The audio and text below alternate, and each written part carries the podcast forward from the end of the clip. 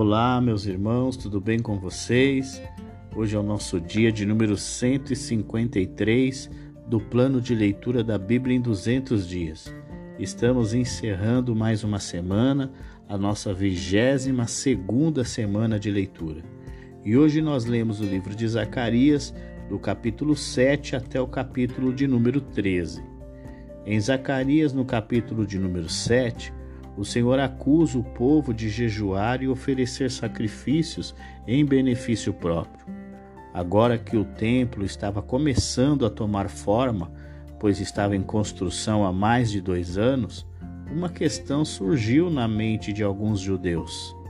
Com o templo reconstruído, eles ainda deveriam manter os jejuns instituídos na Babilônia como memoriais de destruição? Zacarias respondeu que esses jejuns não tinham valor algum aos olhos de Deus. A autopiedade e não o arrependimento para com Deus foi o que levou o povo a mantê-los. Além disso, a destruição que eles lembravam aconteceu apenas porque eles foram desobedientes aos profetas de Deus. Por sua própria teimosia, o povo foi expulso do que costumava ser uma terra próspera. Os judeus dos dias de Zacarias não deveriam repetir os pecados de seus ancestrais. Em vez disso, eles deveriam mostrar sua obediência a Deus em uma vida de justiça ativa, de amor e de misericórdia para com seus semelhantes. Deveriam evitar a tentação de explorar aqueles que, por um motivo ou outro, estavam em desvantagem. A atitude cruel de seus ancestrais para com os necessitados era o reflexo de um problema mais profundo, sua dureza de coração para com Deus. Porque eles ignoraram as instruções de Deus para eles por meio dos profetas, Deus ignorou suas orações a ele quando o inimigo o atacaram. Como resultado, eles foram levados para o cativeiro estrangeiro. Em Zacarias, no capítulo de número 8, o Senhor Deus começa demonstrando seu amor por Sião. Embora tantas coisas difíceis tenham acontecido ao seu povo, o Senhor mostra que não os abandonou ou deixou de amá-los. Zacarias prossegue delineando as bênçãos que viria a Jerusalém quando Deus morasse lá. O amor de Deus por Jerusalém foi a razão pela qual ele havia a punido tão severamente. Com o zelo correspondente, ele a restauraria a um lugar favorecido, de acordo com as promessas de sua aliança. Na nova comunidade do povo de Deus, não haveria lugar para medo ou violência. Velhos e jovens desfrutariam de uma vida de liberdade e contentamento maior do que imaginavam ser possível. Acima de tudo, eles desfrutariam da verdadeira comunhão com Deus. Após seus anos de cativeiro, eles agora começariam a experimentar as bênçãos que Deus sempre planejou para eles. Desde que as pessoas reiniciaram o trabalho no templo, as condições em Jerusalém haviam mudado. Deus renovou, removeu as aflições da seca e da ação do inimigo que ele havia usado para puni-los no passado. E em seu lugar, ele agora dava bênçãos de prosperidade agrícola e paz.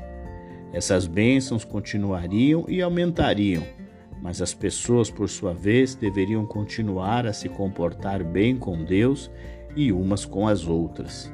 Em vista de tudo que Deus faria, o povo não deveria perder tempo lamentando as calamidades do passado.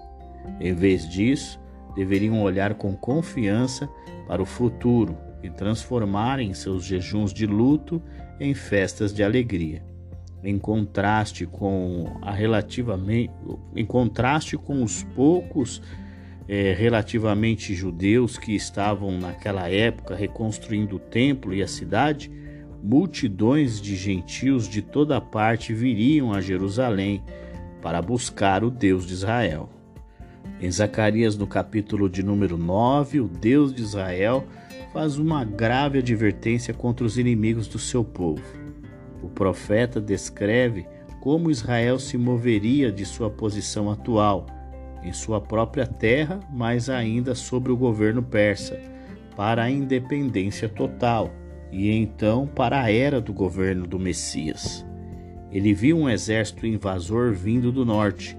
Primeiro ele conquistaria as cidades sírias de Adrache, Damasco e Amate, depois as cidades fenícias de Tiro e Sidom. De lá, ele desce a planície costeira para conquistar as cidades dos filisteus de Asquelon, Gaza, Ecrom e Asdod. A prática dos filisteus de comer comida impura cessaria e os filisteus se tornariam parte de Israel, como os jebuseus fizeram no tempo de Davi.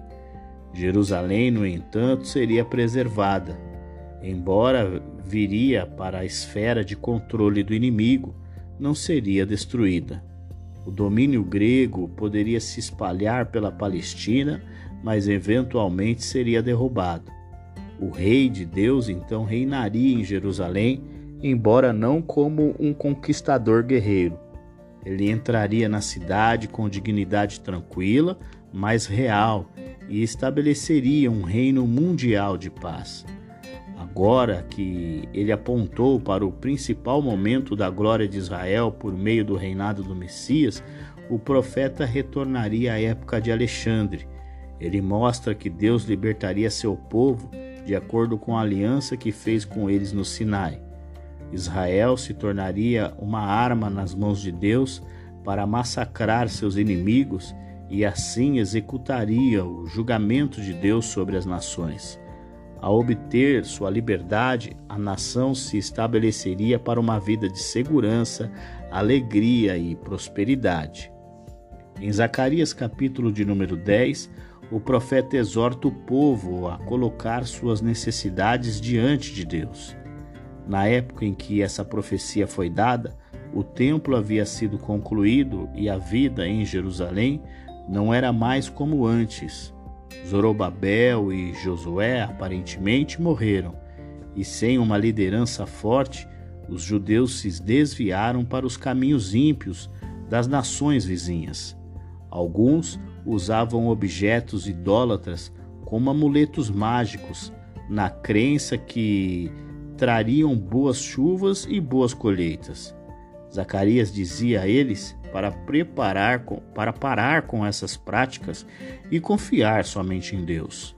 Deus estava zangado com os líderes de Israel, que não se preocupavam com o povo que governava. Deus os substituiriam por líderes fortes, estáveis e confiáveis, que na força de Deus iriam derrubar o poder governante. Os judeus que ainda estavam espalhados por outras terras retornariam à sua terra natal, onde viveriam com confiança e alegria sobre a proteção de Deus. O movimento de pessoas para a terra prometida seria como a migração do Egito para Canaã nos tempos de Moisés. Em resposta à graça de Deus, seu povo iria adorá-lo e obedecê-lo. Em Zacarias capítulo de número 11, vemos o Senhor Deus apresentando uma grave denúncia contra os pastores infiéis, os líderes ruins. Seu julgamento eram certo. Não importava o quão grandes e poderosos eles se consideravam. Eles aumentariam seu poder e riqueza, oprimindo o povo sem misericórdia e, portanto, Deus os puniria também sem misericórdia. Seu julgamento seria como um fogo violento varrendo as florestas orgulhosas, de onde nem mesmo os animais mais fortes e ferozes escapariam.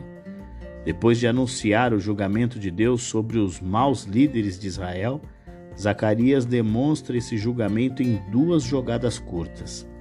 Nessas peças, ele fazia o papel de um pastor representando os líderes do povo de Deus. Na primeira peça, Deus disse a Zacarias para fazer o papel de um bom pastor. Zacarias devia cuidar de um povo oprimido e explorado por maus pastores, cujo único objetivo era enriquecer-se. Eles não se importavam com o rebanho. Deus mostrou a Zacarias, porém, que os seus esforços estavam fadados ao fracasso. Líderes e pessoas comuns estavam caminhando para uma punição adequada. No entanto, Zacarias representou seu breve drama. Com uma vara de pastor chamada Favor, ele tentou dar às ovelhas a liderança graciosa e benéfica que Deus desejava para elas. Com o outro bastão, denominado União, ele tentou uni-los mais em paz e harmonia nacional. Ele até destruiu os três pastores ruins. Em troca, o povo está, estava zangado com eles. Eles estavam tão distantes do caminho de Deus que preferiram os maus pastores ao bom pastor. Zacarias, portanto, quebrou suas duas varas para mostrar ao povo que ele não seria mais seu pastor. Quando ele sugeriu que eles poderiam pagar-lhe seu salário, deram-lhe uma quantia tão pequena que era um insulto, principalmente porque o salário pertencia realmente a Deus, a quem ele servia. Ele sabia que as pessoas preferiam o tipo de sociedade em que os gananciosos conseguiam o que queriam, explorando os outros. No final, tal sociedade se destruiria. Na segunda peça, Zacarias faz o papel de um pastor ruim, que era o tipo de pastor que Israel queria. Essa liderança cruel e egoísta era o que o povo merecia e seria o meio de Deus para puni-los. Em Zacarias capítulo de número 12, o Deus de Israel promete ao seu povo que lhe guardaria dos inimigos que estavam ao redor. Deus fortaleceu seu povo para derrubar os exércitos que sitiavam Jerusalém. Os cavalos do inimigo atacando eram lançados em confusão quando Deus vinha em auxílio ao seu povo. Os líderes judeus reconheciam que, acima de tudo, Deus era a causa da vitória de Jerusalém. Os combatentes judeus que lideram o ataque contra o inimigo não eram de Jerusalém, mas das áreas vizinhas.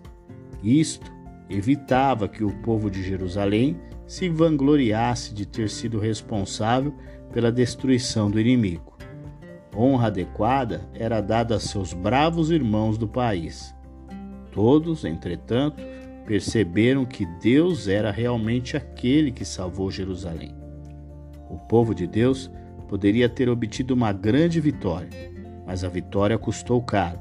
Ao prantearem seus mortos, as pessoas eram humilhadas a uma nova atitude de tristeza por seus erros e clamavam a Deus por misericórdia. A principal causa de seu luto era a compreensão de que um homem que eles haviam assassinado recentemente era aquele a quem Deus havia enviado para salvá-los. Eles poderiam ter se oposto aos seus anúncios ou instruções sobre a batalha, mas agora eles perceberam que deveriam tê-lo honrado. Havia luto por toda a terra, mas era particularmente intenso entre aqueles ligados à liderança civil e religiosa em Jerusalém. Chegamos agora ao nosso último capítulo de hoje, é Zacarias, capítulo de número 13, onde o Senhor promete ao seu povo dias melhores. O perdão de Deus estava disponível para todos os que genuinamente lamentavam por sua desobediência e traição. Tendo introduzido o assunto do perdão e da purificação, Zacarias passava a lidar com os males que tiveram que ser removidos da terra. Um dos principais pecados de Israel era a idolatria, e isso havia sido encorajado pelos falsos profetas. Portanto, todos os falsos profetas deveriam ser mortos. Se um falso profeta escapasse, ele poderia tentar preservar a sua vida jogando fora sua capa de profeta se disfarçando de fazendeiro, mas ele não conseguiria remover as cicatrizes das costas. Essas cicatrizes eram uma característica de feiticeiros e falsos profetas. Elas foram feitas cortando marcas mágicas na pele. Se alguém notasse as cicatrizes, o falso profeta mentiria para se proteger, dizendo que recebeu as cicatrizes por meio de uma briga ou acidente na casa de um amigo. Zacarias volta ao assunto da liderança, usando novamente a ilustração do pastor. O líder escolhido por Deus era aquele que estava perto de Deus e que realmente se importava com o povo dele. Mas as pessoas os matavam e perseguiam seus seguidores. Como resultado da morte desse pastor, a maioria de seu povo caiu sob o julgamento divino. A minoria que sobrou passava por um período de sofrimento, mas com isso eles se tornariam pessoas melhores e tinham uma comunhão mais próxima com Deus em quem confiavam. Este era o verdadeiro povo de Deus. Então, nós concluímos o dia 153 do plano de leitura da Bíblia em 200 dias. Amanhã a nossa folga, o nosso dia de número 154, a nossa folga, e retornaremos então somente na segunda-feira. Então eu aguardo você, um grande abraço e até lá!